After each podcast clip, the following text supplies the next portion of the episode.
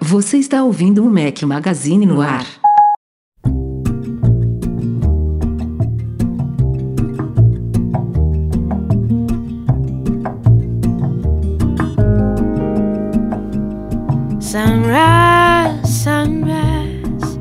Looks like morning in your eyes, but the clock's held 9:15 for hours. Fala galera do Mac Magazine, bem-vindos ao Mac Magazine no ar, episódio 356.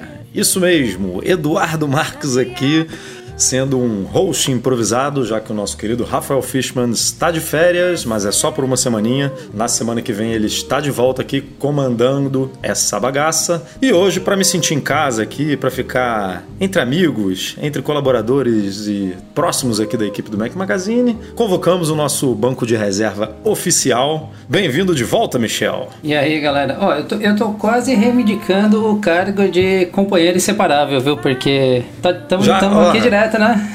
Já pode, já pode. Se a gente fizer aí uma, um pente fino aí nesses 356 episódios, com É. certeza Michel tá aí, páreo duro aí, terceiro colocado. Terceiro, é, páreo duro com Breno, ou já, já assumiu aí o terceiro, a terceira colocação, né? Não sei. Pois a gente é. Depois, faz essa, depois a gente faz essas contas aí, né, pra ver como é que tá essa situação de participação no Mac Magazine no ar. Esse, como sempre, é um episódio bota aí aspas nesse especial, porque como não é o Rafael aqui comandando, a gente não está fazendo a transmissão ao vivo para os patrões, não separamos também os e-mails dos ouvintes, até porque aconteceu muita coisa aí da semana passada para essa, tem muita pauta para a gente discutir, então a gente vai mergulhar direto nelas. E aí os e-mails a gente acumula aí para a semana que vem, beleza? Ah, só o lembrete aqui que eu esqueci de avisar, a trilha sonora de hoje, inédita como sempre, Nora Jones, escolhida por mim, porque tem um monte aqui de, de dicas aqui de leitores, mas eu não tinha, obviamente, as músicas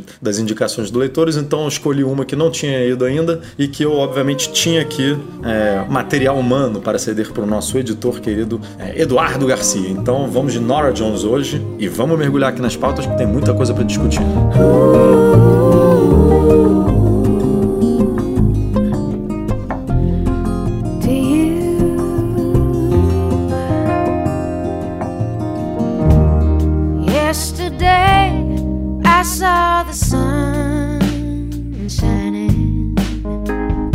começar aqui com polêmicas, né? Polêmicas, todo podcast tem polêmicas e a da vez é a queda de braço aí Apple FBI, para quem tá acompanhando aí.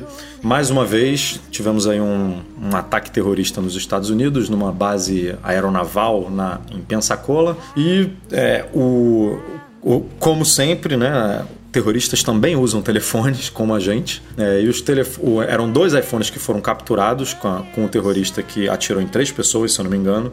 É, e eram dois iPhones. E aí, de novo, como já aconteceu antes no caso de São Bernardino é, e em outros casos, o FBI foi a público clamando aí pela ajuda da Apple né, para que a Apple ajude a abrir, né, desbloquear esse aparelho para o FBI, FBI conseguir extrair as informações. A gente já discutiu isso no, em podcasts passados, é, inclusive no anterior, né, sobre o papel da Apple. A Apple disse que ajudou é, com tudo que podia, o FBI, que é, ela não pode, é, mas bateu o pé nessa questão de abrir o iPhone, porque ela não pode criar esse precedente, né, de criar uma backdoor, criar uma porta, é, fazer, o, fazer com que o FBI tenha uma chave para poder invadir o sistema, porque se essa chave cai em mãos é, erradas, né, um Deus nos acuda, né? Nós temos hoje uma base de bilhões é, e, e hoje a gente tem uma base de bilhões de, de, pessoas, de, de iPhones na rua, né? Então, o tamanho do prejuízo pode ser enorme. E aí é que começam aí as contradições, porque, paralelamente, FBI, é,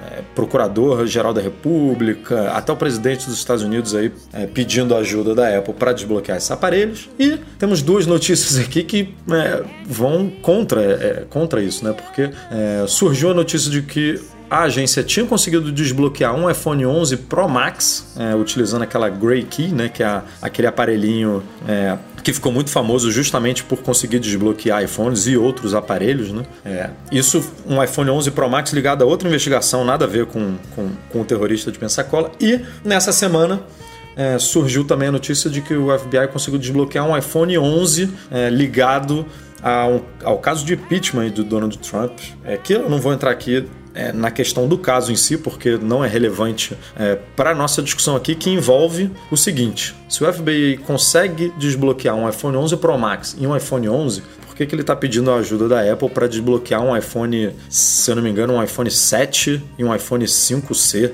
né, que foram usados pelo terrorista. Então é, é um discurso que não, não tá batendo muito, né, Michel? Algumas, teori algumas teorias aí sobre isso, né? O processo de desbloqueio, não sei se ele é feito ali na tentativa e erro, né? Num, num forceps ali. Então tudo vai variar muito do tipo de senha que você utiliza, o tipo de, de repente, pode não ter sido necessariamente desbloqueado por aí, mas acho que uma das formas mais fáceis de você de você desbloquear ou hackear alguém é engenharia social, né? Não necessariamente um software. Então, se o cara lá tinha uma senha de quatro dígitos ou o outro tem uma senha que já é alfanumérica, isso muda muito a perspectiva de como, quanto tempo ou se você vai conseguir desbloquear o aparelho ou não, né? Eu tenho uma outra teoria, mas é pura teoria de que a Apple, se quisesse, conseguiria, né, com certeza fazer isso, mas é melhor manter esse, esse essa história acha, de que é impossível. Apple, é, você acha que a Apple consegue invadir mesmo sem, é, mesmo sem criar um sistema novo, entre aspas, com uma backdoor e tal? Você acha que hoje a Apple tem condições de pegar qualquer aparelho, qualquer iPhone que existe no mundo aí e falar, não, me dá aqui que eu consigo abrir ele e, e extrair as informações? Eu acredito, eu acredito fortemente que sim, mas é de uma forma que realmente só ela consiga fazer isso e é melhor ter essa, é melhor ter essa ah, sentimento essa de segurança essa, né? Essa chave tem que estar num cofre muito bem guardado é. mesmo, né? É, na mesa do, na mesa do Tim Cook, até porque né, não é um negócio que to, toda hora você tem terroristas ali que... Mas, assim, é melhor ter essa sensação de segurança para que realmente as pessoas que queiram fazer alguma coisa de mal utilizem, e utilizem o iPhone. E aí, quando precisar para uma investigação, eles vão lá e conseguem, né? É, a, a, a única, assim, eu, eu não sei, realmente fico na dúvida quanto a, a Apple ter essa chave para conseguir extrair essas informações. Mas a única coisa que eu, que eu vejo, assim, uma. Não é uma coerência, mas é uma explicação para esse discurso do, do FBI é o seguinte, que eles conseguem realmente desbloquear, né? só que pode demorar muito, né? Esse, no caso desse iPhone 11, por exemplo, ligado ao caso aí do impeachment do Trump e tudo, não se sabe se foi proposital ou não, mas parece que eles demoraram dois meses para desbloquear. O, a, é, o período entre a, entre a apreensão do telefone e a nota de, do, da agência dizendo que conseguiu extrair os dados foram, foram dois meses. E isso é muito, né, para uma investigação que envolve, por exemplo, um terrorista, né, que você está ali tentando descobrir as coisas e tudo, se tem outros ataques planejados, alguma coisa nesse sentido, é, esse tempo é vital. Então é, é, a única coisa assim que, que me passa pela cabeça assim, não, se a Apple conseguisse ajudar, seria uma coisa ali imediata, como ela faz, por exemplo, com, com é, informando dados do iCloud, né, dados na nuvem que, que a Apple sempre é solicitada, a gente até publicou uma matéria recentemente é, com base num, num relatório que a Apple divulga semestralmente, falando quais países, é, quais governos de quais países solicitaram informações, é, ob obviamente aqui atrelado à justiça, né, a investigações e tudo, tudo com, com mandato, nada, nada na orelhada, né? É, né? É, e que a Apple respondeu, quantos a Apple respondeu, quantos ela conseguiu responder ou não conseguiu. O Brasil foram é, mais de 700 solicitações envolvendo mais de 2.500 é, dispositivos, então assim, isso é normal. E a Apple está acostumada com isso e sempre, é, na medida do possível, no que cabe a ela, parece colaborar. O próprio FBI, FBI já comentou, pessoas dentro do FBI, que a Apple realmente coopera, que é, é não tem o que reclamar desse ponto. É, mas aí, aí tem, tem, tem isso, né? Se você. Se a Apple abre a perna e fala que tem essa forma, pronto, já caiu todo ah, não, o discurso aí, é. de. Aí... Caiu todo o discurso de segurança. Então. Cai todo o discurso de privacidade dela, inclusive, é, né? Que ela usa como como chamariz total na, no marketing dela, né? É, um- é um, é um ponto comercial fortíssimo hoje para a Apple isso. Pensando, aí, né, é tudo teoria da conspiração, né? Mas se você, você pensar pelo lado do pelo lado de inteligência, é melhor que as pessoas achem que é impossível mesmo utilizar ou invadir o iPhone, nem a Apple faça isso, porque os caras vão utilizar e vão estar um pouco mais desprevenidos nesse sentido. E eu tô achando que o Trump e a FBI estão precisando vir aqui na Santa Ifigênia, viu? Porque os caras quando roubam o telefone na Paulista, cara, não dá meia hora, já, aparece um monte de notificação ali que tentaram trocar sua senha do Facebook, do e-mail, do seu Apple ID. Cara, Os caras isso é são incrível, né? aqui, viu? Isso é incrível. Isso Não dá fico, meia hora, cara. Eu fico impressionado com isso. Como esses caras conseguem. Até hoje a gente tem um artigo no site. É, The Sim Card, se eu não me engano, o, o, o título, que tenta explicar um pouco como, poder, como eles poderiam ter acesso a isso, mas é tirando os óbvios, né? Que aquele link que eles mandam falso do iCloud.com para você entrar ali e digitar senha, porque aí é mole, né? O cara capta a sua senha. É, isso é, é a tal da engenharia social que você comentou. A pessoa está desesperada ali, mandou um link que achou o telefone, ah, meu Deus, aí entra com, com login e senha, pronto, caiu na armadilha. Mas tem gente que não cai nessas coisas e mesmo assim sofre né, com, com esse golpe. É, é muito louco isso. Agora, continuando na mesma, na me- no mesmo tema aqui, de Apple e FBI, é, surgiu a notícia de que a Apple teria desistido de lançar o backup do iCloud criptografado de ponta a ponta por pressão do, F- do FBI. Justamente é, por conta disso que a gente comentou. É, a Apple não abre os aparelhos, mas todas as informações do backup do iCloud é, que o aparelho manda para a nuvem e que ficam armazenadas nos servidores do iCloud, esses backups eles são criptografados, mas a Apple tem a chave. A Apple consegue ir lá é, metaforicamente falando, abrir o servidor, pegar as informações e entregar para o FBI hoje da forma como o iCloud funciona. Os únicos dados criptografados de ponta a ponta que a Apple não tem como, é, como extrair são as mensagens trocadas pelo iMessage e os dados de saúde que ficam armazenados no App Saúde. Esses dois, mesmo a Apple querendo, ela não consegue em tese, né? A gente está falando aqui É, tudo tese do- de tudo que está de, de tudo que foi dito pela empresa, né? Como é, como é ponta a ponta, a chave fica com o receptor e com o destinatário né, da mensagem, digamos assim. É, então não tem como a Apple interferir nisso. E um dos projetos da Apple era justamente deixar o, o backup do iCloud mais seguro, criptografando também de ponta a ponta. É, isso já foi inclusive uma promessa do Tim Cook, ele já falou, não, não uma promessa, mas uma entrevista em 2018, ele comentou que em algum momento a Apple não vai ter mais a chave do backup do iCloud, é, soltou essa informação no ar, e agora veio essa notícia que assim faz sentido por um lado, né?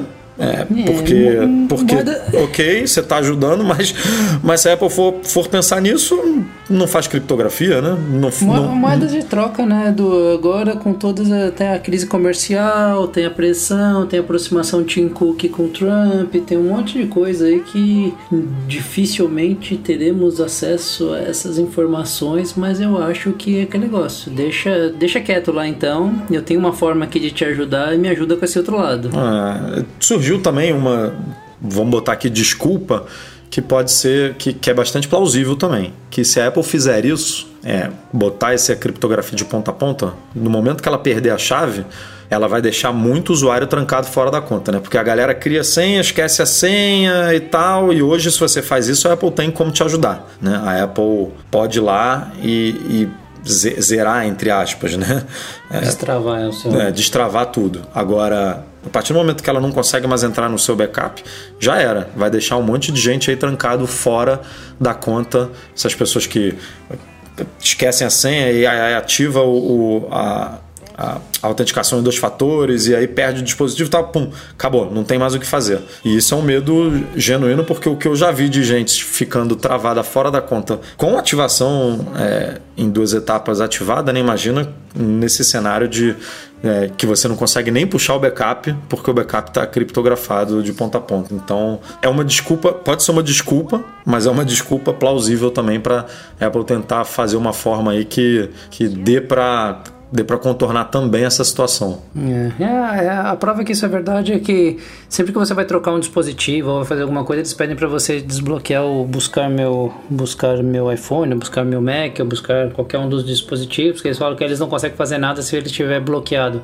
Só que se você chega lá com a nota, ou brigando um pouco mais, ou conversando com o gerente, ele tem um acesso para te liberar disso. Então, cara, sempre tem alguma alternativa, sabe? Não tem. Tem coisa por trás ali, que é. Nunca a gente vai ficar sabendo.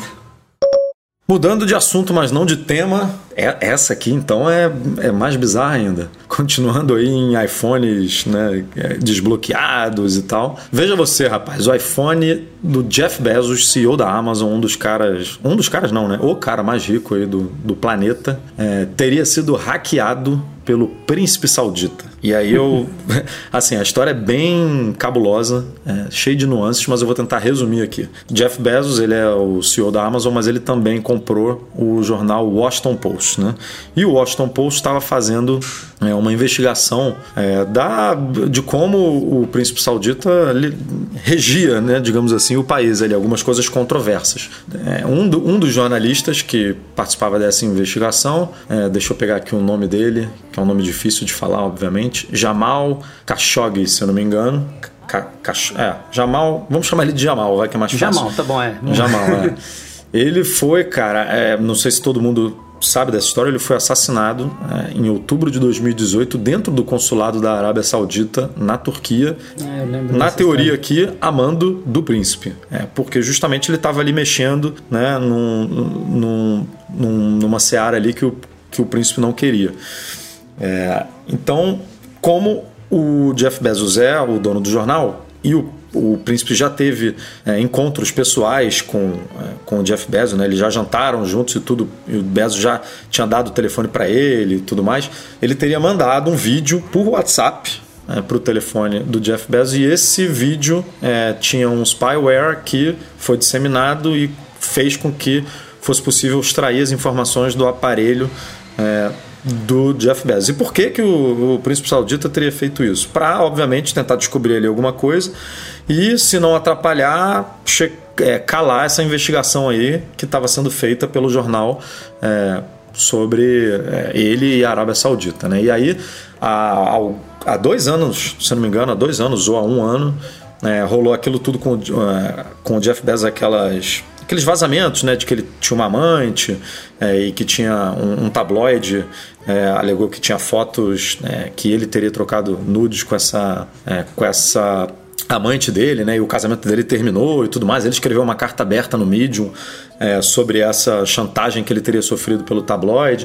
E essas informações é, que o tabloide divulgou teriam sido é, extraídas do telefone justamente é, por esse spyware do príncipe saudita. É, isso tudo é uma conclusão que uma consultoria, é, essa conclusão, essa, foi essa consultoria que o Jeff Bezos contratou para é, investigar e para tentar solucionar aí todo esse mistério. Então a gente ainda está no meio é, dessa, dessa confusão toda. O, o próprio Facebook é, se manifestou hoje, porque obviamente o WhatsApp é um produto do Facebook, e aí ele, é, o Facebook tirou dele de campo, né, tirou a responsabilidade dele de campo, dizendo que o problema não foi com o WhatsApp, é, foi com o iPhone em si, que é, te, em teoria a culpa é da Apple, né, do sistema operacional, do iOS, que tem alguma brecha que foi explorada por esse spyware. É, mas a gente ainda está aí no meio dessa bagunça e eu trouxe esse tema aqui só para mostrar é, como, é, juntando aí com o tema passado do FBI, né, do desbloqueio e tudo, é, como parece que é difícil e, por outro lado, como parece que é simples, né? Porque você invadiu é. o telefone do cara mais rico do mundo. Tudo bem que a gente está falando aqui de duas pessoas muito poderosas, né? É, Jeff duas Bezos pessoas e... muito poderosas. Mas ah. aí, Edu, a gente está na, a gente tá na seara do, do, do... Qual que é a palavra que o... Como é que é a palavra que o Rafa sempre usa? É errado? É a... Da, da panaceia? Panaceia. A gente está aqui numa panaceia. é, que assim, seria como se eu e você estivesse trocando mensagem, cara. Se eu sei que aquele negócio é um spyware, cara, é de novo engenharia social. O cara te mandou é, um, Exatamente. Mandou um foi, cara. foi, foi a desculpa, a desculpa entre aspas aqui, inclusive, que, porque é uma desculpa correta, uma justificativa correta. Né? Que a a Nicola Mendelson, que é a vice-presidente do Facebook para a Europa, Oriente Médio e África, que ela deu ao Bloomberg, dizendo que não, não tem muito o que fazer. O WhatsApp ele tem criptografia de ponta a ponta. É, a partir do momento que um conhecido seu e, e, e o príncipe saudita era conhecido do Jeff Bezos, porque eles em algum momento ali eles já trocaram mensagem, o Jeff Bezos deu o número do telefone para o principal dito, então quando recebeu a mensagem sabia né, a origem da mensagem, pode não saber o que, que era o vídeo, mas sabia, É, sabe exato. quem mandou, não foi um desconhecido. Então acabou ali, né? Não, não tem muito o que, é, o que fazer. E para aqueles que para aqueles que estão escutando agora falar, ah, como é que o cara cai num negócio desse? Cara, quantos aqui já não caíram no gemidão do WhatsApp, coisas assim, né? Parece a gente cai, você fala, É, cara, é- vou ver é o que inclusive que é. a mesma é inclusive a mesma coisa. Você comparou um negócio, você quando você abre um vídeo e cai no, no gemidão, é a mesma coisa do, do Jeff Bezos abrir um vídeo de um contato dele ali que, ele- que ele recebeu que poderia ser alguma coisa importante. Né? E a questão de brechas é um negócio tão, tão comum, é, se a gente for avaliar no mundo Apple, porque senão não teria os desbloque... é, jailbreak, essas coisas, elas explo- exploram justamente brechas. A diferença nesse caso é que a Apple consegue atuar é, rapidamente, ou de um fixed para o outro ali, e tampar essas brechas numa atualização de sistema operacional. Inclusive, essa pode ser uma que já está, inclusive, fechada, por isso que você não vê tanta frequência de falar de vírus para telefones da Apple. Aí é que está a diferença, né? Vamos falar agora de Apple TV Plus. Ah, O serviço de streaming de vídeo da Apple foi inaugurado no fim do ano passado. Ainda tem um catálogo relativamente pequeno, né? Se a gente comparar aí com outras ofertas como Netflix, é, lá nos Estados Unidos Disney Plus e tudo mais, mas é, as produções, algumas das produções pelo menos, estão sendo bem elogiadas, né? E é, a prova disso é que pelo menos uma delas, né, The Morning Show, recebeu agora o seu segundo prêmio. Não a série em si, mas os participantes. Né? O primeiro tinha sido o Billy Crudup, que, tinha, é, que ele foi o vencedor do, do prêmio de melhor ator coadjuvante no Critic, Critics' Choice Movie Awards. E agora a Jennifer Aniston ganhou o prêmio de melhor atriz em série dramática é, do, do SAG, né, do Screen Actors Guild. É, segundo prêmio, do, coincidentemente, foi para a mesma série, né, The Morning Show, que parece que a gente está falando de uma das produções mais caras do Apple TV Plus, junto de si, se eu não me engano. São os, os números exatos a gente não tem aqui, mas é, são as séries mais que a Apple investiu mais dinheiro e pelo menos na parte de premiação tá dando algum retorno, né? As duas, tanto Si quanto The Morning Show, foram renovadas já para a segunda temporada. É, e tem outras aí muito bem faladas, É. né? The Cê- cê- cê Little tá? America. Tá Cara, eu não, eu não consegui vi- ver nenhuma. É, Ó, eu, eu, eu comecei, eu, eu comecei, mas não terminei o For All Making. Tá muito legal a produção, realmente é. Assim, eles estão cuidando bastante de detalhes. Assisti o. Aí eu assisti inteiro Truth to Be Told, né? A verdade é a ser dita. Que tem o, o, o- aquele ator do, do Breaking Bad, o que ajuda o. é o, o Fugiu o nome dele. Ah, é o, na, na série ele é o Pink. O, como é que é? Pink? É o Aaron Paul, não é o nome dele? É, Acho que é Aaron isso. Paul, é Aaron Paul, isso mesmo. Aaron Paul, Octavia Pinkman, Spencer né, né? e Lisa Copeland. Cara, muito legal a série. Assim, a gente começou e não conseguia parar. Tanto que eu peguei a série, eu comecei a assistir a série, ainda não tinha lançado o último episódio. Eu realmente fazia tempo que eu não pegava uma série assim que eu gerava essa expectativa de caramba, precisa que lance logo e era justamente o episódio final. Então, Eita. muito boa a produção. A da Oprah também tá muito legal, mas aí é um tema específico, é para quem gosta mais de leitura, ela entrevista né, escritores, né? Então, mas estão bem legais as produções. Estão falando muito bem do, daquele Little America também, né? Da série dos imigrantes e tal. Tão, tá, tá super elogiada. ainda. Tá super elogiada. Enfim, tem. O catálogo tá pequeno, mas já tem bons leques, né? Assim, de, de séries contando histórias completamente diferentes, né? Então, tem, tem. Eu diria que tem pouca coisa, mas tem para todos os gostos. Nesse caso, eu acho que a Apple foi bem. voltou aí bastante às suas origens e está cobrando pelo que ela está oferecendo em termos de quantidade. Então, ela abriu muitas possibilidades para você pagar bem pouco ou nada, né? Nesse primeiro momento. Quem comprou iPhone, quem comprou iPad, nesse último ano aí tem ele de graça, tem para estudante, enfim, tem uma série de possibilidades de você ter esse conteúdo de graça e tá valendo a pena. Mesmo, por exemplo, quem tá pagando aquele pouquinho, eu acho que deve estar bem contente com o conteúdo que está assistindo, viu? Porque as É, produções 10, realmente são 10 boas. reais, pô, 10 reais é, é ótimo, né? Hoje em dia, eu, eu acho que eu comecei o Netflix, eu tava pagando 15, na primeira, na primeira assinatura que eu fiz na minha vida do Netflix, eu pagava 15,90, alguma coisa assim. Hoje em dia tá 40 e pouco, cara. Tá, subiu assim, né? Não, Tudo bem, claro. os caras investiram muito. Na época que a gente, que eu comecei a assinar, eles nem tinham essas, acho que nem tinha produção própria, né? Eles nem investiam nisso, era mais um Não, catálogo de não. filmes e Era séries mesmo. catálogo Hoje em de dia os filmes. caras investem bilhões, bilhões, né, na- na- nas próprias produções. Então tem que subir mesmo agora.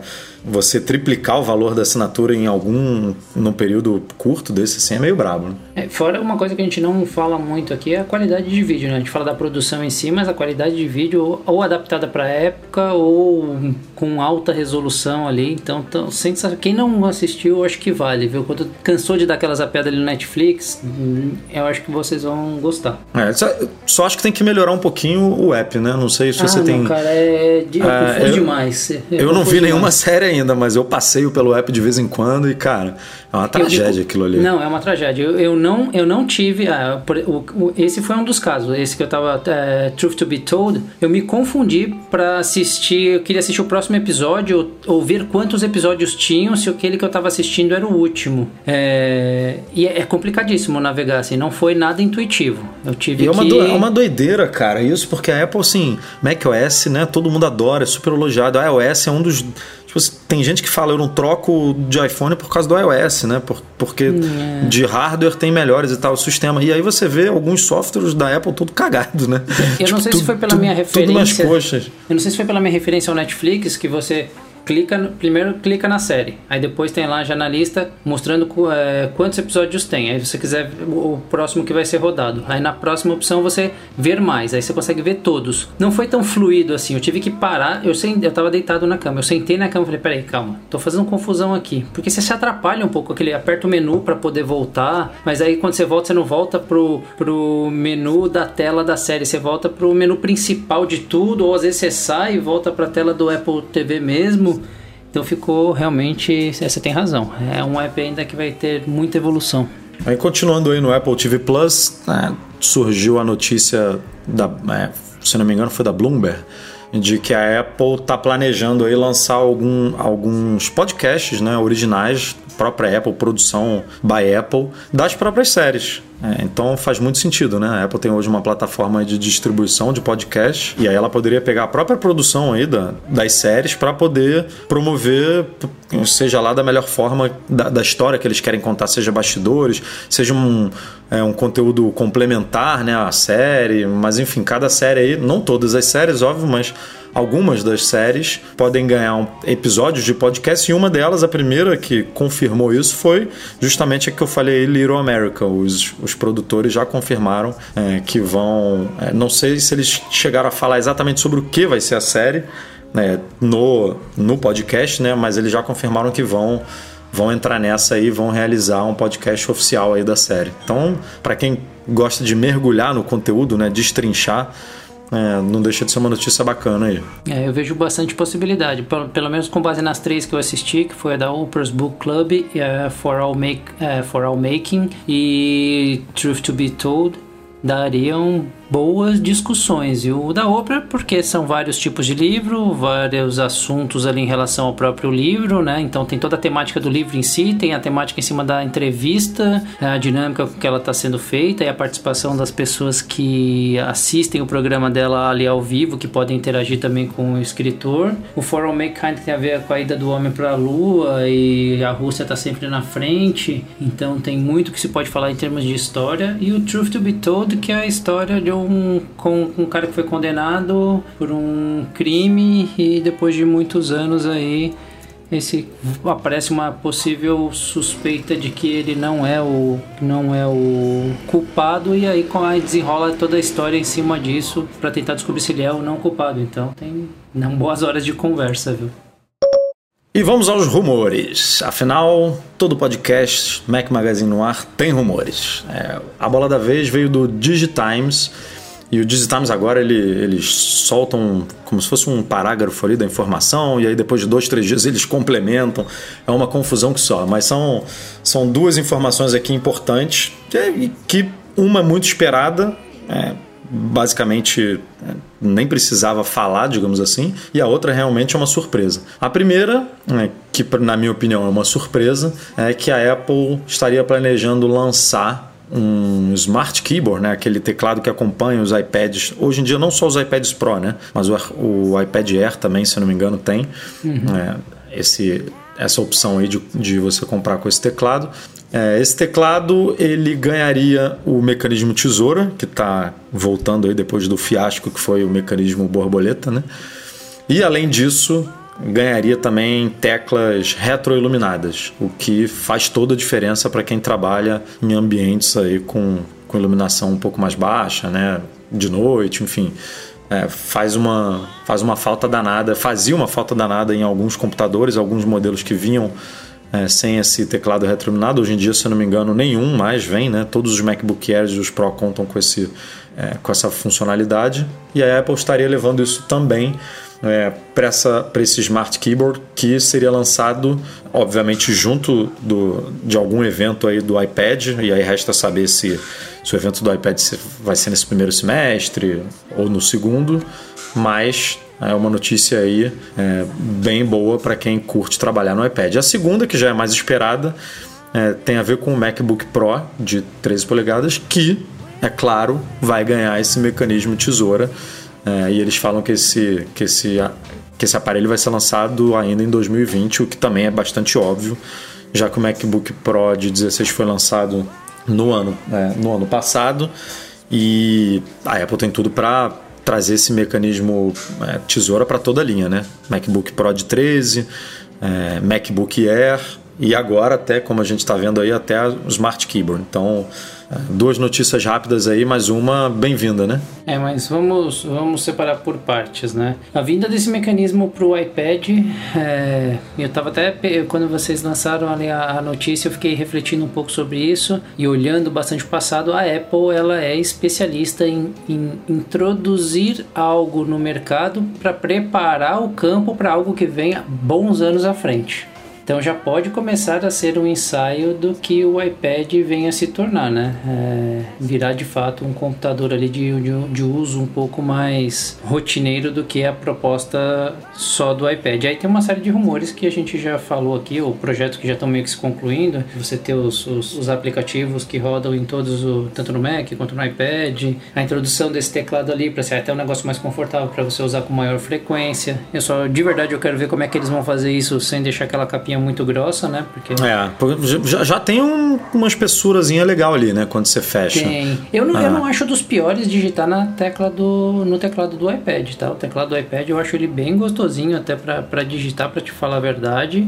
É, eu com tesoura com certeza vai ficar mais confortável para quem digita muita coisa durante o dia, mas cara, isso aí é um passo para daqui, sei lá, 4, 5, talvez 6 anos, você já está falando de daquilo ser o seu computador de fato, né? É, sem dúvida. A migração do, do pro 13 realmente é o que você falou, é um negócio natural e porque simplesmente porque o outro tava com é, problema. É. Isso aí não a, a Apple precisa espalhar isso pelos computadores o mais rápido possível, porque inclusive e... tem recall né, do, do outro mecanismo para os MacBooks Pro de 13 e para os MacBook Air que são vendidos hoje. Você vai lá na loja, compra o produto que já está dentro do recall. Então, ela precisa acabar com isso. E, ela teria que ir além, né? Ela teria que dar um jeito de colocar esse teclado novo nos Macs antigos, como, como uma reposição já utilizando é, um é, sistema que não vai dar problema Exato. outra vez. Mas isso é, a gente sabe que dificilmente vai acontecer, né? Ela, ela, lançou aquela última geração lá do borboleta que a gente chama de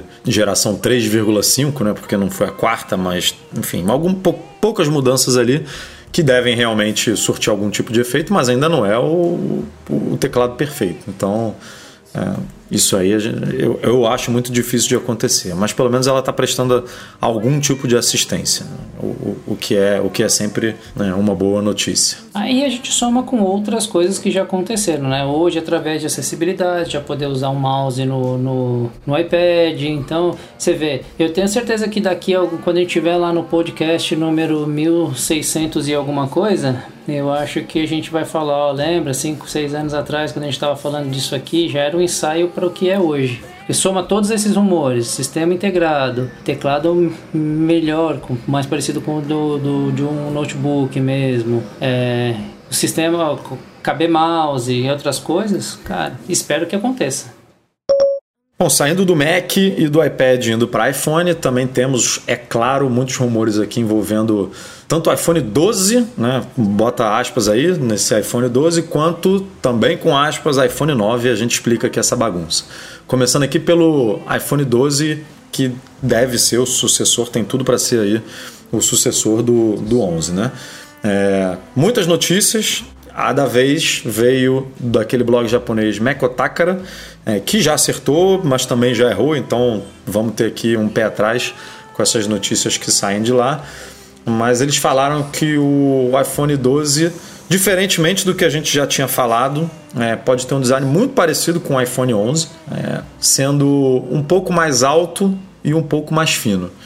É, e aí eu falo diferente do que a gente já comentou, porque os rumores estavam apontando para um design mais quadrado, né? com as bordas mais quadradas, mais parecido com o iPad Pro e até com o iPhone 4, né? com, aquele, com aquela com aquela lateral bem quadradona mesmo.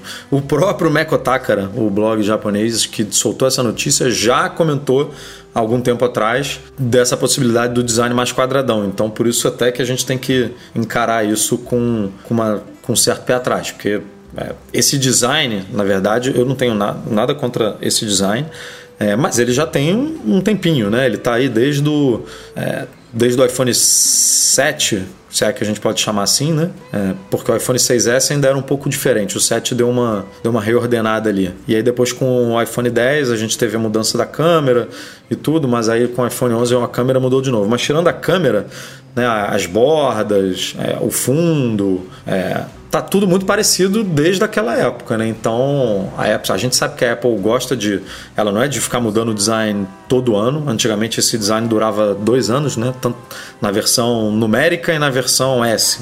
E aí depois mudava de novo. E aí de um tempo para cá a Apple começou a estender um pouco mais esse ciclo aí de mudança de design. Mas agora já temos aí alguns bons anos é, sem nenhuma mudança. Então, por mais que esses rumores estejam aí batendo de frente, é, qual é a sua aposta, Michel? Mudanças Olha, ou permanecer aí com esse design? Se a gente tivesse, se você tivesse me feito essa pergunta antes do lançamento do 11, eu apostaria com certeza em mudanças. Aí eu te explico por quê. A Apple dessa vez conseguiu da mudança do anterior, do 10 pro pro 11 agora, fazer uma mudança quando você pegar um aparelho e realmente sentir que ele teve uma grande evolução em termos de câmera. Então, OK, sabe? É, esqueceu-se um pouco a questão da mudança de, de, visual. Ou ela teria que lançar algo que desse esse efeito uau quando você pegasse o próximo aparelho, para não precisar se preocupar com novidade, porque se vier com o mesmo estilo de câmera, uma coisinha a mais ali, alguma coisa assim, aí vai falar que volta aquele monte de. Ah, a Apple não está inovando, faz tempo que não muda, que não sei o que. Visto que talvez não tenha nada nesse tipo, então eu aposto numa mudança de. numa mudança de visual. Leve, mas o aposto. E faz todo sentido, né? Porque se o pessoal. Porque vai comprar de qualquer jeito. Feio não vai ficar se ele fica pelos mockups que a gente já viu. Se ele ficar meio estilo iPad, não vai ficar feio. Porque foi mais ou menos o que aconteceu na época quando entrou o 5. Com aquele. Não, o 4, né? Que ele ficou meio quadradinho e tal. Ficou não. bonitinho. Era legal. Que Voltou foi um depois. aparelho que quando vazou todo mundo falou mal e depois e hoje é considerado hum. um dos mais bonitos, né? A galera é meio indecisa não, nesse é, sentido. Cara, né? Mas a Apple é especialista em fazer esse tipo de coisa, né? Porque na, no pré tem, tem coisas que. Tem coisas da Apple que é muito difícil você se basear pelo que você vê em mockup e pelo que você lê de especificação. Aí a gente tem vários exemplos. Esse era um, esse era um telefone, porque depois quando você pegava na mão você via que ele era legal de segurar, dava mais firmeza, então ele acabou ficando mais bonito, era, era um telefone bacana. Aí você pega AirPods, pô, ah, vai ser legal, vai ser não sei o que, mas só quando você botava a mão neles e utilizava que veio esse efeito boom de que o negócio era muito bom. O HomePod, ok, desconsiderando a questão da Siri, da Siri, é, é uma, uma puta caixa de som. Só a hora que você compra, usa, vê o som dela, vê a capacidade dela captar o seu som mesmo quando o volume tá alto. Então, e- esse é uma das coisas que tem acontecido com a Apple nos últimos anos. É muita especulação, muito barulho no pré, e depois quando você põe a mão no produto, ele sai vendendo igual água e você fica maravilhado, né? Mas esse ano, esse ano eu acho que eu, como eu não vejo nada muito assim de uma, sei lá, mudança de câmera ou alguma coisa que vai te dar um efeito muito absurdo, eu talvez tenha aposto mais na mudança do visual. É, só com- complementando aqui o- a notícia do Meko Takara, ele- sobre a altura eles falam que, primeiro, é, é, resolver aqui a bagunça da linha, né? O, o rumor fala é, de um iPhone 9, que eu vou falar daqui a pouco, é, um modelo de iPhone 12 de 5,4 polegadas, ou seja, em vez de 5,8 que a gente tem hoje, ele reduziria para 5,4. É, um modelo dois modelos de 6,1 polegadas e um modelo de 6,7 polegadas. E aí a linha ficaria da seguinte forma: um de, esse de 5,4 e um de 6,1 seriam os modelos de entrada, digamos assim, que eles teriam tela OLED, mas apenas duas câmeras. E aí o segundo modelo de 6,1 e o modelo de 6,7 teriam uma tela OLED também, só que um pouco mais avançada, três câmeras e o sensor time of flight, né, que é o sensor que, é- que já é rumorado há bastante tempo nos iPhones, enfim, que ajuda ali para realidade aumentada, cálculo de profundidade e tudo mais. Então, é, a linha que a gente tem hoje de, cinco, de, é, de iPhone 11 Pro, que tem 5,8 polegadas e 6,5 polegadas, morre. É, ela passa para 6,1 e 6,7. E o iPhone 11, entre aspas, é, que, que a gente hoje tem um modelo aqui de 6,1, ele ganharia dois modelos. Um de 6,1 e um menorzinho de 5,4. Então, essa, é, é- essa é a, linha. E aí, sobre os tamanhos, eles dizem o seguinte: que o modelo de 5,4 teria uma altura entre o iPhone SE e o iPhone 8. Então, é difícil de, de imaginar ali, mas ele, fica, ele seria posicionado no meio do caminho ali. E o modelo de 6,1 ele ficaria no meio do caminho do iPhone 11 para o iPhone 11 Pro Max. E aí, obviamente, o modelo de 6,7 ele seria maior, um pouco é, mais alto do que o iPhone 11 Pro Max. Em compensação, eles seriam mais finos. O iPhone 12 de 6,7, por exemplo, é, ele teria 7,4 milímetros, que é mais fino do que o iPhone 11 Pro Max, que tem 8,1 milímetros. Então, É, isso é uma diferença boa, né? é, você dá uma, dá uma apertada nele, ele, né, ele dá aquela esticadinha ali para cima, basicamente isso. É, isso discorrendo aqui sobre os rumores do, do, do Meco Takara, porque a gente tem um outro rumor é, que, que veio do, do leaker Max, eu não sei nem falar sobre o nome dele, Weinbach, acho que é isso, do XDA Developers, é, que disse que a cor verde meia-noite, que na minha opinião é, fez bastante sucesso, né? Pelo menos no lançamento que a gente acompanhou. Eu o pessoal curtiu, é, o pessoal curtiu muito, você pegou, o Breno pegou. é, enfim, a galera curtiu, eu mesmo curti, apesar de ter comprado o cinza espacial. Eu acho que eles, em alguns momentos, eles são, as cores são até bem próximas ali. Mas que essa cor seria abandonada é, em prol de uma nova cor azul marinho. É, e aí a gente tem lá no post né, as imagens desse, é, desse iPhone, dessa suposta nova cor aí azul marinho. É, o que eu achei legal, né? Mais uma cor, acho sempre super bem-vindo, mas achei ruim é, essa, essa história de substituir, né? E aí, além da cor, eles dizem também né, que o iPhone 12 Pro pode trazer 6 GB de RAM. É, Em vez de. Hoje a gente tem 4 né, nos aparelhos, é, no, no iPhone 11 Pro e no 11 Pro Max. É, obviamente o chip A- A14, que é o que todo mundo espera. E também confirmam a, a esse rumor de um design ligeiramente mais fino do que o iPhone 11 e o iPhone 11 Pro atual. É, então. Enquanto, enquanto você falava, Edu, eu pensei numa coisa, que era o seguinte: pensando como estratégia de venda, faz sentido a substituição da cor, porque se o próximo, o próximo iPhone provavelmente não vai vir com cinco câmeras, ainda deve vir com três, ou sei lá, ou uma pequena mudança. O fato dele ser de uma cor diferente já te dá uma característica de ser um modelo mais novo, né? Então, quando você. Isso gera essa sensação de você querer ter o mais novo. Então, Não, sem dúvida. Mas não pode só adicionar, precisa tirar a outra. Exato, não, mas aí é que tá. O fato de você substituir, pra quem tiver com o mais novo, é melhor, quem tiver com o antigo, falar, não, vou trocar, porque já tem um mais novo ali, né? Quem me vê com verde. Querendo ou não, a galera faz isso, né? Eu vou estar com verde, Ah, né? Tá melhor eu dúvida, pegar o azul pra eles saberem que, eu tô, saberem que eu tô com o novo. Tem isso também, né? Em cima dessas Tem, coisas. tem muito. A Do- Apple tem muito disso. Do né? ponto de vista de usuário, é, eu acho horrível, porque, pô, legal, manter a cor, a gente quer manter, tá? Apesar que eu ponho capinha, depois eu compro na empolgação ali, depois meto uma capinha, nem lembro mais que cor que é o telefone. É, Agora eu tirei que- a minha agora para poder usar da forma que ele vê ao mundo e, cara, é muito bom usar sem capinha. Não, eu, eu É, já fiz o contrário. Agora eu botei Smart Battery Case, porque a minha, ao contrário do que vocês falam sempre aí, não dura tanto quanto eu que eu Pô, uso o é um- normal, né? O 11 Pro. Você é eu um uso o Pro Max. Ah, é. O, o meu, pô, o meu Max, tirei capinha, ele fica até menor na mão, assim, tipo, show de bola. Eu tô curtindo bem a experiência. Óbvio que só tô fazendo isso porque eu tenho a consciência aqui que eu tenho o Apple Care Plus e se acontecer alguma coisa, eu É. tenho como trocar, né? Mas para quem não tem, é, é viver perigosamente. É, mas você tem um, você tem um detalhe, né, cara, que eu, eu removi o meu eSIM e voltei pro SIM por causa do por causa disso. Se tivesse algum problema com o telefone, não ter que ir em dois lugares, em um só, É. pra trocar o telefone e Pra já trocar o resolver. chip na É. hora.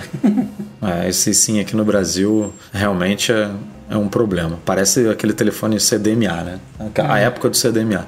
Eu ia falar que os caras deram um jeito de vender um cartão com QR Code, né? Pra continuar É, doido, vendendo pô. por 10 Doido reais, demais. 11 reais. Doido demais isso.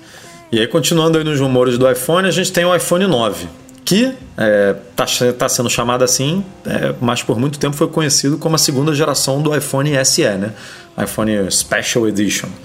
O que, que é esse iPhone? É um, é um iPhone mais baratinho, né? baratinho, não é muito real no mundo Apple, mas é o iPhone mais, mais em conta ali de entrada para estimular bem as vendas. E esse iPhone 9 é, os rumores da vez dão conta que ele pode ser lançado em março agora, daqui a dois meses, que a produção dele começa em fevereiro, e ele vai ser um iPhone construído basicamente em cima do chassi do iPhone 8. Ele vai ter o mesmo visual ali do iPhone 8, tela LCD, 4,7 polegadas, Touch ID, né? aquilo tudo que a gente já conhece, mas com especificações mais parrudas. Né? A gente vai ter um, um chip A13 Bionic dentro, talvez mais, mais RAM do que o iPhone 8, né? mas, mas por outro lado ficaria é, restrito a uma câmera traseira. Enfim, ele é, um, ele é uma mistura do que há de melhor com uma tecnologia mais ultrapassada para você chegar no que é o chamariz dele, que é um preço um pouco mais em conta. Hoje, por exemplo, lá nos Estados Unidos,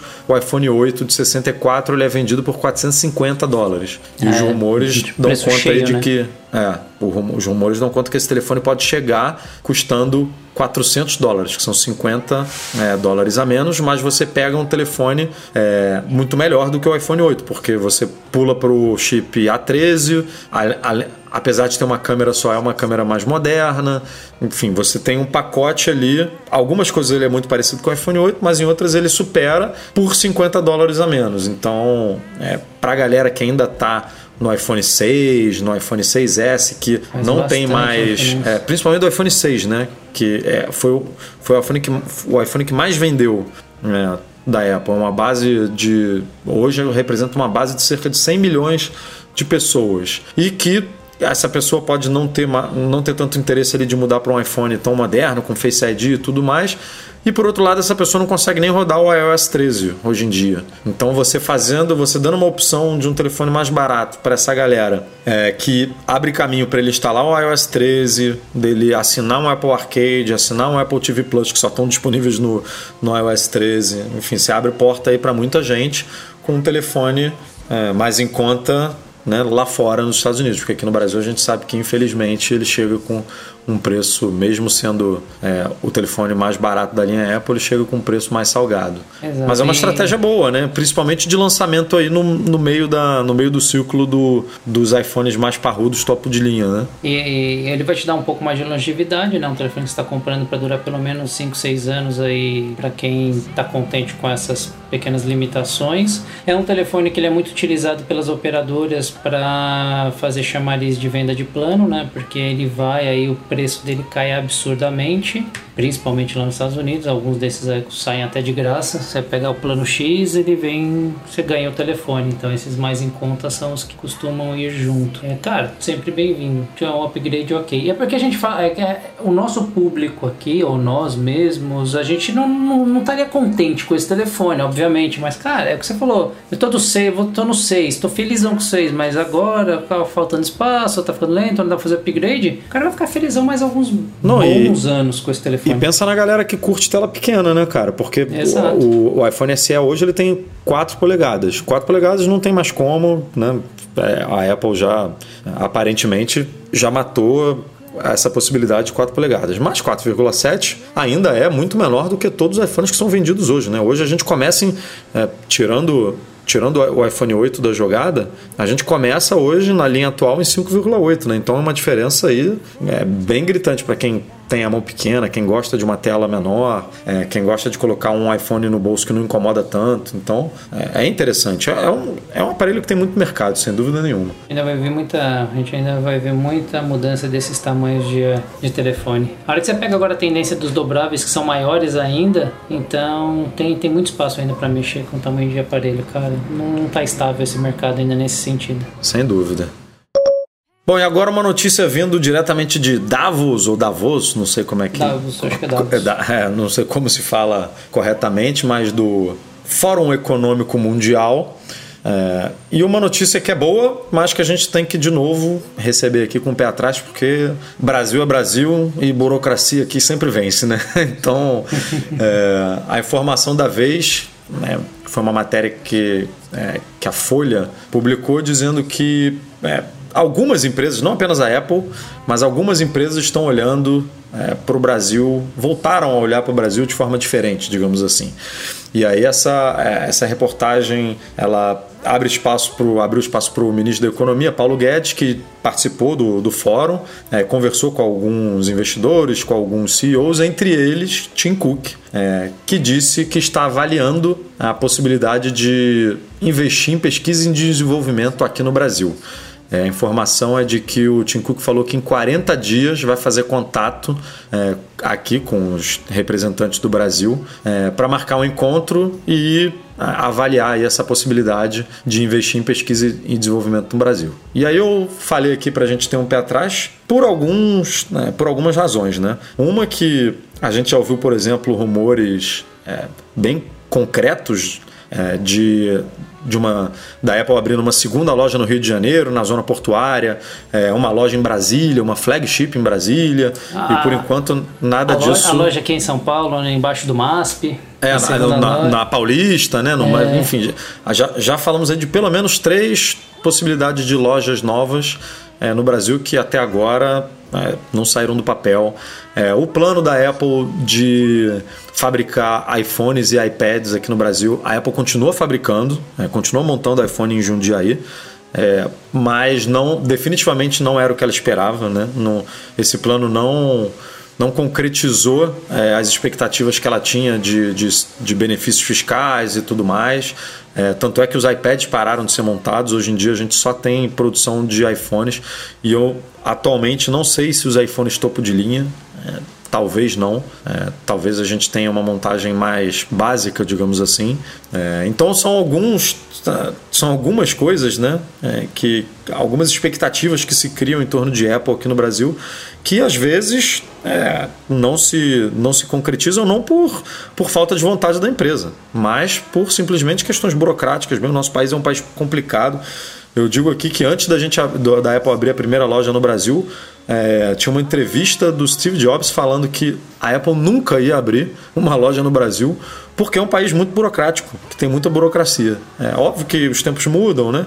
A Apple não pode se dar o luxo de não ter um- uma é, uma operação boa aqui no Brasil, por mais que a gente não represente tanto, né, que as pessoas tenham essa noção de que ah, o Brasil é um é, é insignificante na- nas representações, nas, nos faturamentos, nas receitas da Apple, mas não é bem assim não. Na, na última, no último evento de resultados financeiros da Apple, o Tim Cook falou que a Apple cresceu dois dígitos no Brasil. Então não é pouca coisa. É, é, é alguma coisa, ainda mais levando em conta os preços que são praticados aqui, né? Então é, tem uma margem boa.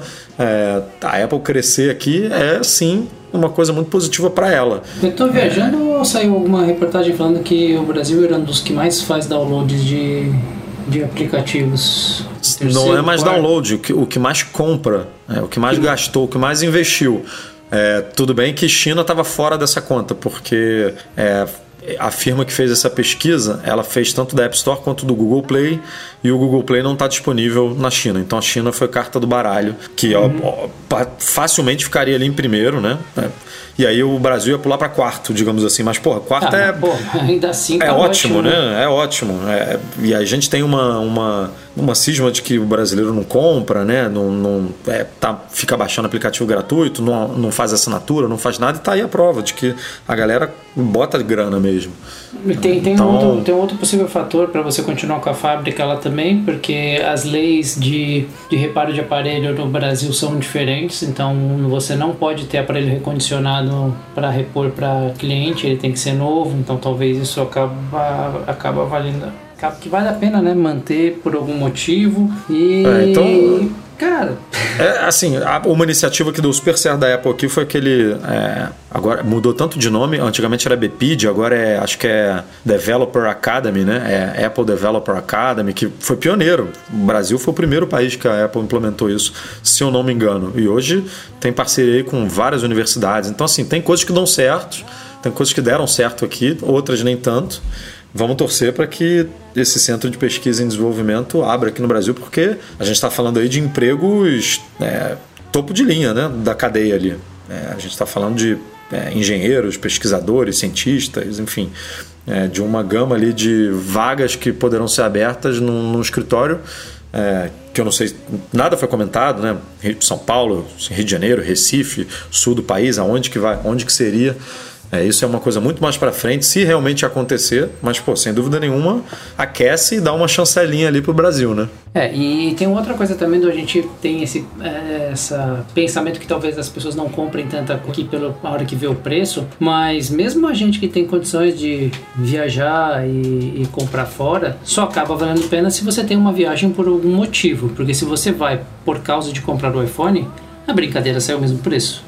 Porque coloca passagem, coloca hotel, coloca deslocamento, coloca tudo que você vai ter de gasto por causa de um iPhone, sai até mais caro do que aqui. Então, muita gente compra. É, eu, eu com muita frequência, lógico, é muito difícil falar em números e não sei quanto que a Apple abre disso, mas eu trabalho na frente do um dos clientes que eu atendo é na frente do Shopping Morumbi, com certa frequência eu tô lá, ou para fazer jeans, ou para fazer treinamento.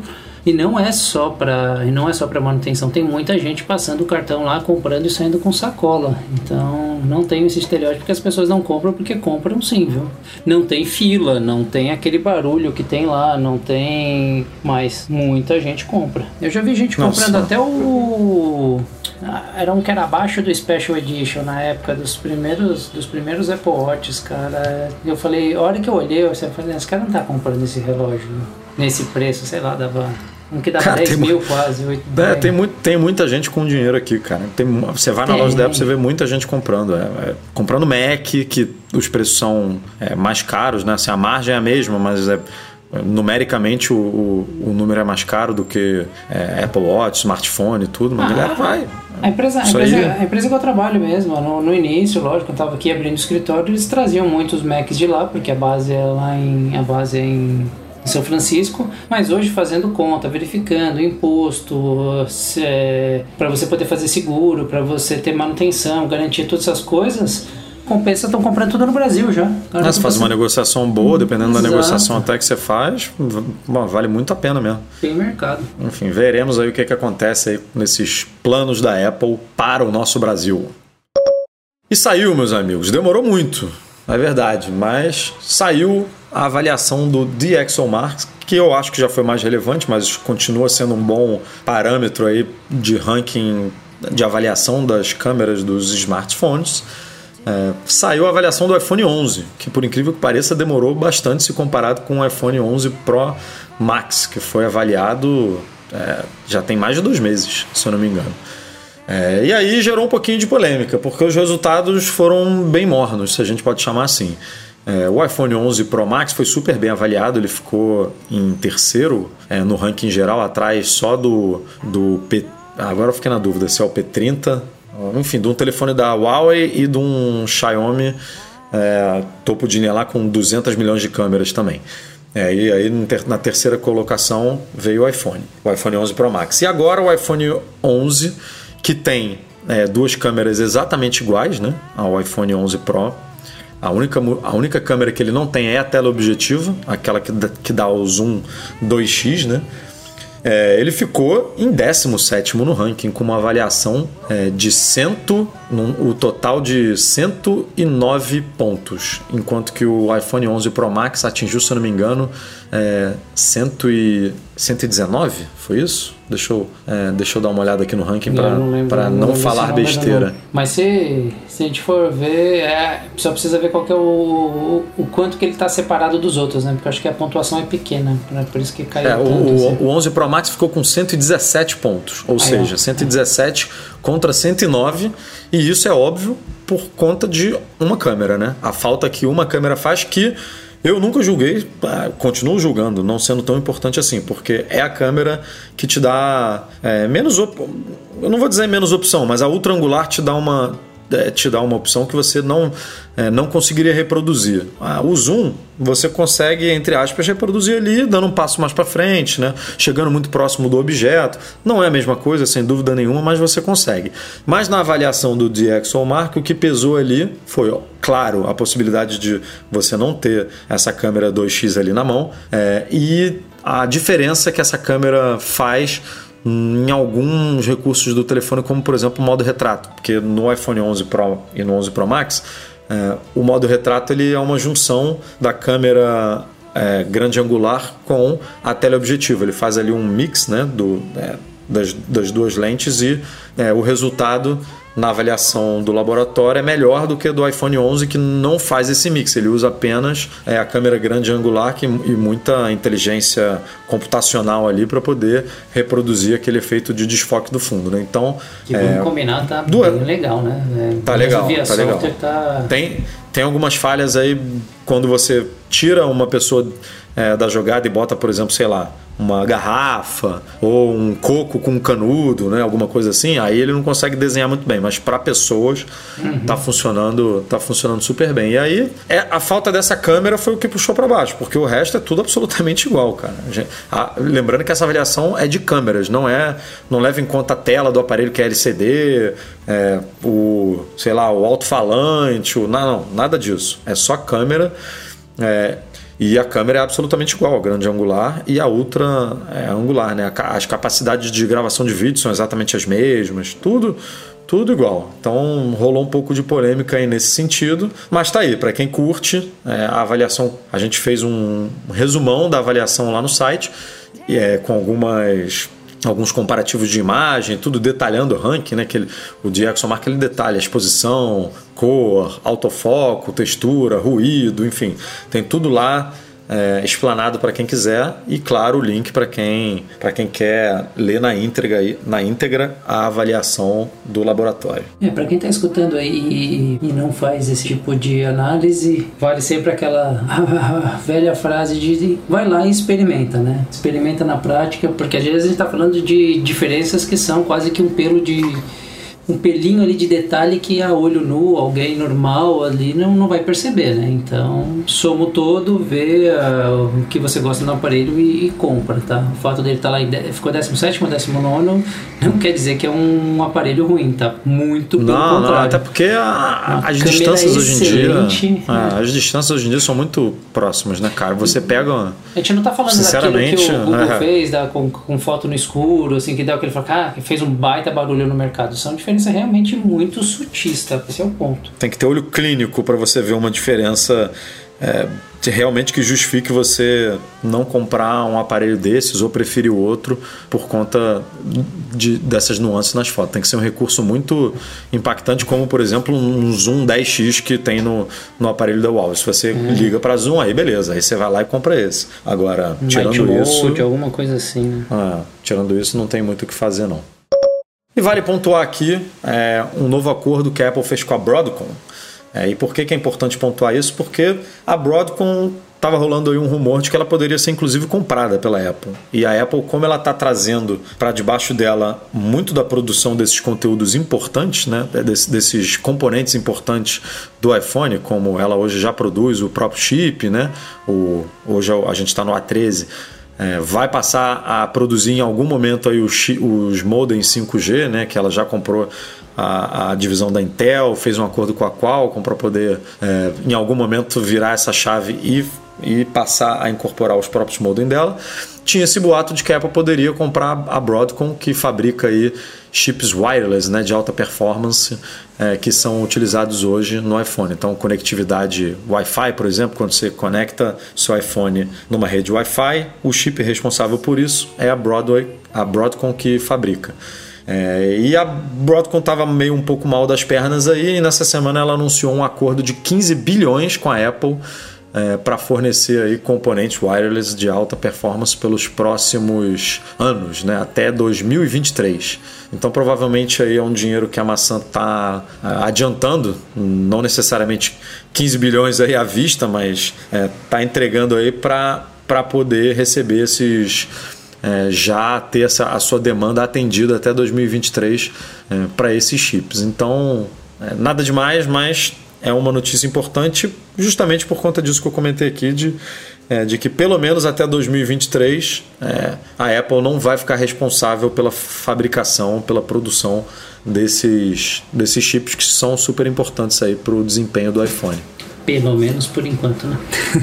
é, pelo menos por enquanto, porque mesmo com essa notícia, é, o rumor ainda, é, ainda existe de que essa divisão, não, talvez não a, a Broadcom inteira, mas pelo menos essa divisão seja, seja vendida. E aí a Apple está numa posição muito vantajosa porque tem dinheiro infinito, é, uma, é um componente importante para ela, então não, não não duvido é, que a Apple compre, justamente como fez com a Intel, né? Anunciou uma parceria com a Intel, depois a Intel foi lá, não conseguiu entregar, não sei o que, pum, foi lá e comprou a divisão de modem 5G da Intel. Então, é, essas coisas acontecem, esse, é, é esse comunicado é muito mais para o público, né? Para possíveis investidores e para dar uma acalmada no mercado do que propriamente um é, um comunicado super relevante e importante é, de, de um contrato de exclusividade e tudo mais. Então é mais para acalmar os ânimos aí da galera. Acho que do ponto de vista de consumidor, é, daria para refletir só no seguinte sentido de a Apple não está ali ainda se metendo no negócio que ela não tem total domínio, deixa alguém que tem fazer por enquanto, deixa as outras coisas estabilizarem o suficiente para eu tentar me aventurar aqui e aí, sei lá, depois tentar reduzir custo ou qualquer coisa que seja, né? Não dá pra. É, você é, vai tentar fazer tudo não vai fazer nada direito, então. E, e, a gente sabe que a Apple é muito focada, né? Ela gosta de fazer uma coisa de cada vez, digamos assim. Então ela pode estar realmente super focada lá no modo em 5G, é, em engenharia, a equipe de engenharia inteira da Apple está lá se debruçando nisso. É, e aí, depois que, entre aspas, resolver esse problema, vamos para o próximo problema que é é, que são esses chips Wi-Fi e tudo mais. Então, é, pode ficar, pode ser uma aquisição para o futuro mesmo. E outra coisa que vale lembrar também é que a gente está falando de tudo que a gente fala aqui e tal, e normalmente ou especula atrás de notícia, normalmente é mais curto prazo, né? Ou no, no raio de, de um ano, os, os, rumores. Mas a Apple é uma empresa que tanto da parte de software quanto a parte de hardware, ela consegue ter um planejamento de 3, 4, 5 anos para frente. A gente até tem colegas aí em comum, tem conhecidos que trabalham trabalharam lá, que até já saíram da Apple 3, 4 anos depois que eles saíram, ó, esse aqui foi um projeto que eu fiz, que saiu na, naquela época. E nem por isso ele está atrasado, né? justamente ela consegue ter essa visão de uhum. modernidade ou de necessidade ou de tendência de mercado com 3, 4, 5 anos de, de antecedência. É, é, é absurdo, eu não consigo imaginar como é que é esse tipo de planejamento para que ela dite a tendência de um mercado, mas acontece, né? Tanto software quanto hardware. Com certeza. E veja você, Michel. Há uma década atrás, a Apple estava se posicionando de forma favorável a uma possível padronização de conector de smartphone lá na Europa. Na época a gente estava falando ainda de micro USB, olha só, que, que hoje em dia, graças a Deus, está sendo exterminado da face da Terra em prol do USB-C.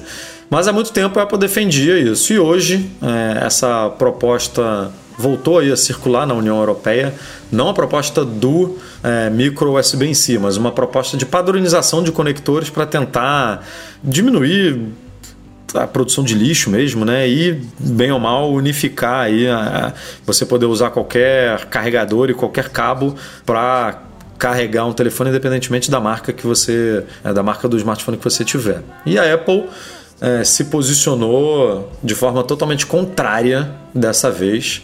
É, por alguns motivos. Primeiro, óbvio, pelo motivo que ela não pode, que ela não quer falar, que ela quer controlar é, que tipo de conector ela coloca no telefone, porque isso é um mercado super lucrativo para ela, né? Hoje o Lightning é, é você se você quiser fa é, fazer um acessório certificado pela Apple, você tem que participar de um programa e tudo mais, e a Apple ganha é, muito dinheiro com isso, sem falar que movimenta um mercado também de acessórios é, enorme. Mas a desculpa, as desculpas que a Apple é, utilizou para não defender é que é, não defender essa padronização é que se isso se tornar realidade, por exemplo, de uma hora para outra, é, esse lixo já está produzido, porque vamos supor que a Apple tenha que fazer um, é, um tenha que usar um carregador tanto na ponta do na ponta do, do adaptador de energia quanto no aparelho um USB-C. E aí de uma hora para outra você tem aí é, milhões de unidades de cabos e de adaptadores que não vão poder ser mais utilizados e vão no lixo, né? É, que, que é esse legado aí que já existe hoje no mundo que Hoje, se você comprou um iPhone novo, você pode né, usar o seu cabo antigo, você pega o carregador antigo, mesmo ele não sendo exatamente o mesmo carregador, não tem, não tem esse tipo de problema. Exato. Você pode, hoje os iPhones 11 Pro, eles vêm com um carregador USB-C de, é, de, de carregamento rápido, mas se você quiser carregar ele com o carregador do, S, do, do iPhone 11, por exemplo, que ainda é o antigo desde o do lançamento original do iPhone, você pode, sem problema nenhum. É, então, esse é um dos pontos que a Apple é, diz que é, não vai resolver. Né? É, é, o que a, é o que a proposta quer resolver, mas que não vai conseguir resolver.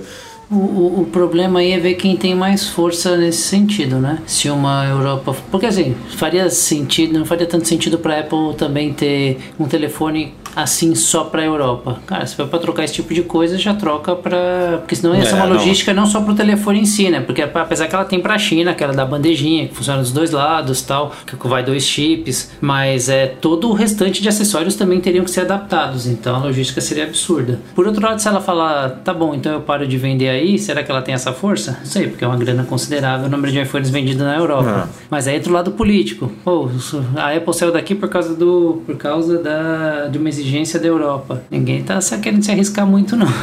então tem, os dois têm bala na agulha para brigar. Não, e o segundo argumento da Apple, esse sim é, é mais, mais plausível, digamos assim, é que isso já está acontecendo naturalmente, né? O mercado já está migrando é, devagar, mas está migrando para o USB-C. Uhum. Então a Apple já rolou esse rumor, né? De, de, do conector USB-C sendo incorporado nos iPhones. Já existe um rumor de que em algum momento, o talvez em 2022, é assim, né? o iPad já é assim, né? Tem um rumor de que em algum momento o iPhone pode inclusive não ter nenhum tipo de conector, né? Ele pode ser totalmente sem fio, uhum. o que o que o que resolve, entre aspas, isso em partes, né? Mas você vai continuar tendo que carregar o seu dispositivo numa base sem fio, mas essa base sem fio Seria ela pode boa. seguir, ela pode, e ela pode seguir esse padrão que for imposto, seja USB, USB-C, seja qualquer outro, qualquer outra tecnologia. Então, assim, é, é uma coisa que realmente é, não sei se precisa de uma regulamentação tão forte assim vindo de cima, porque de fato o mercado já está caminhando para. Tirando a Apple, com o Lightning, o mercado. A gente hoje, os Androids novos saem todos com, USB, é, com USB-C, né? O, o Android, a GoPro, é, esses dias eu recebi aqui um, um fone da Jaybird a carregamento USB-C. Então, cara, tá quase tudo. Assim, se for olhar aí, tá, o mercado tá bem, tá bem é, difundido tá, já. Acho que daqui a dois, três anos isso já não vai ser mais um problema. A não ser que a gente lance outro, né, outro protocolo e comece tudo de novo, mas aí é a vida, porque realmente não dá para ficar é, preso a um padrão e, e e frear, mesmo que exista uma regulamentação como essa, essa regulamentação é, vai ser revista de tempos em tempos, né? Porque você não pode ficar preso num padrão eternamente. Exato. é. Então não, não tem muito o que fazer. Olhando pro lado da empresa, ela deixaria de vender muita coisa, mas olhando do lado de sustentabilidade, agora que os novos iPhones, acho que é desde o, desde o 8, que ele suporta o carregamento utilizando até os próprios carregadores do Mac, daria pra, desde que você tenha o cabo, né, USB numa ponta e USB não, é USB-C numa ponta e Lightning na outra, daria para utilizar, que eles aceitam aquela recarga mais rápida, então só que ela deixaria de vender mais acessórios, né? É, sem dúvida. Isso aí, você vê alguma possibilidade de ser implementado uma regra dessa? Eu, eu acho que é Tão fácil não, eu ah, acho... ba- balela. né? Agora, se juntar mais, mais um lugar aí, numa dessas reuniões aí de sustentabilidade, dois adotarem, já começa a ficar. Já começa É porque a União mudar- Europeia por si só é já é muito relevante, né? Já Não, tem é, muitos países ali, mas né, se pega um outro, um outro Pega país que não vai ser os Estados Unidos, obviamente, mas pega uma, uma Ásia, né? Algum pa- uma China da vida ou sei lá. Mas eu acho bem, bem complicado algo assim, porque é, é muito é você querer re- regulamentar muito, né? Uma coisa que não sei se precisa ser tão regulamentada. É diferente de umas leis que de fato precisam ser criadas, envolvendo, por exemplo, privacidade, envolvendo reconhecimento facial, uns temas muito mais cabulosos aqui que precisam de, uma, é, de um esforço governamental maior. Esse daí eu acho que hum, naturalmente vai se resolver. Isso aí sim seria uma surpresa pro iPhone 12. Vem aí e fala, beleza, não precisa mais, não enche mais o saco. Ó, lancei aqui, do 12 pra frente, tá, o S já tá. Não me incomode. O que eu tinha de produção antiga vai continuar do jeito que tava, no mesmo molde, mas daqui pra frente a gente se compromete com esse daqui. Aí sim seria interessante. O USB-C é é realmente um padrão legal, né? Que chegou para ficar, inclusive na Apple, Macs, né? Hoje em dia Thunderbolt 3, USB-C, iPad Pro, então, ah, mas é isso, né? A Apple não quer abrir mão ali do da fatia de acessórios que ela lucra hoje com o Lightning, que se ela botar um, pra, um padrão aberto como o USB-C, eu não sei se ela pode manter um programa desses, né? Porque o Lightning é uma tecnologia dela, né? O conector dela, ela vende isso, ela, ela ganha dinheiro é, dando acesso para esse, pra esse conector e para esse, pra esses cabos para terceiros. A partir do momento que ela adota um padrão aberto ali, pode ser que perda essa possibilidade aí de alguns, alguns zerinhos a mais que entram na conta, né? É, a menos que lance um cabo Apple que aí ele carrega e carrega mais rápido e faz transferência de dados e faz mais rápido e o, qualquer outro cabo que não seja Apple vai fazer limitado. Mas acho muito difícil, seria, seria mais negativo do que positivo isso.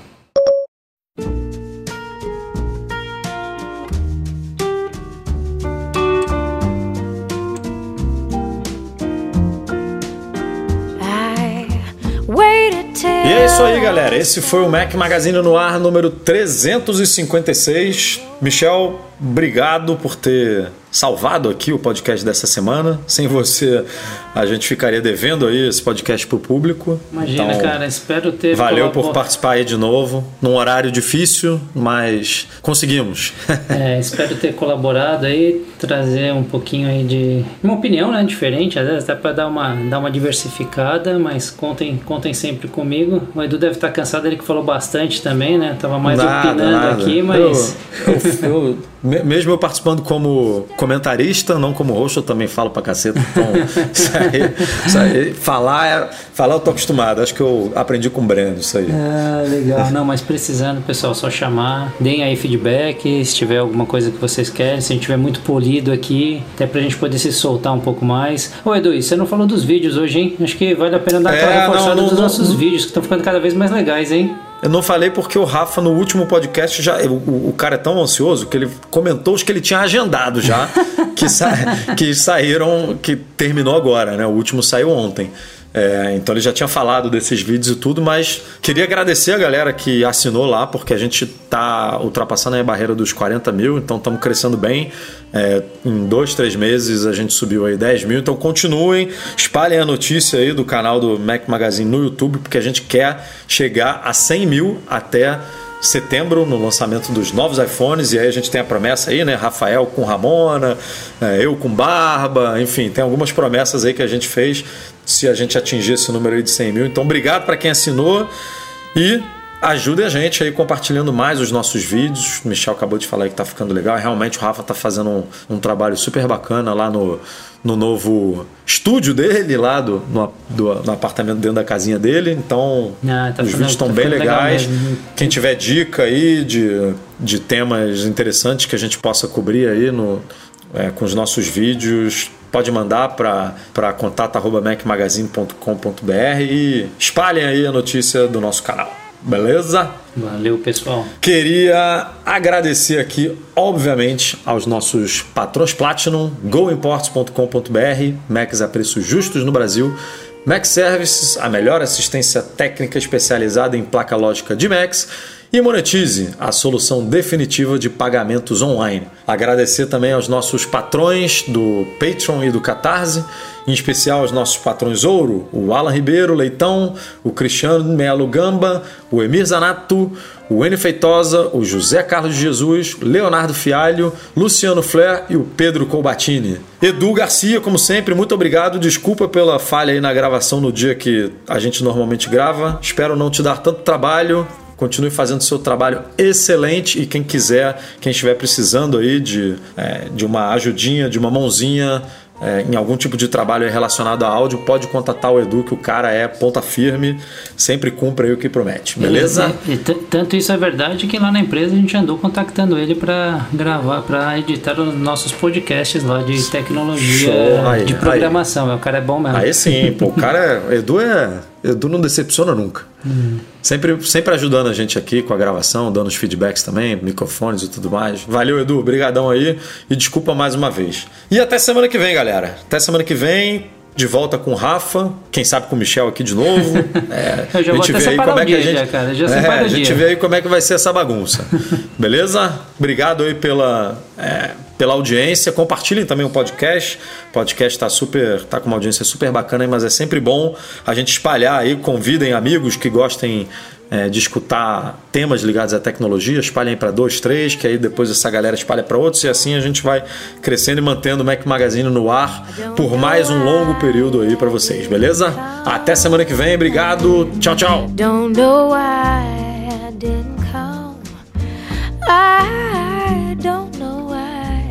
I didn't come.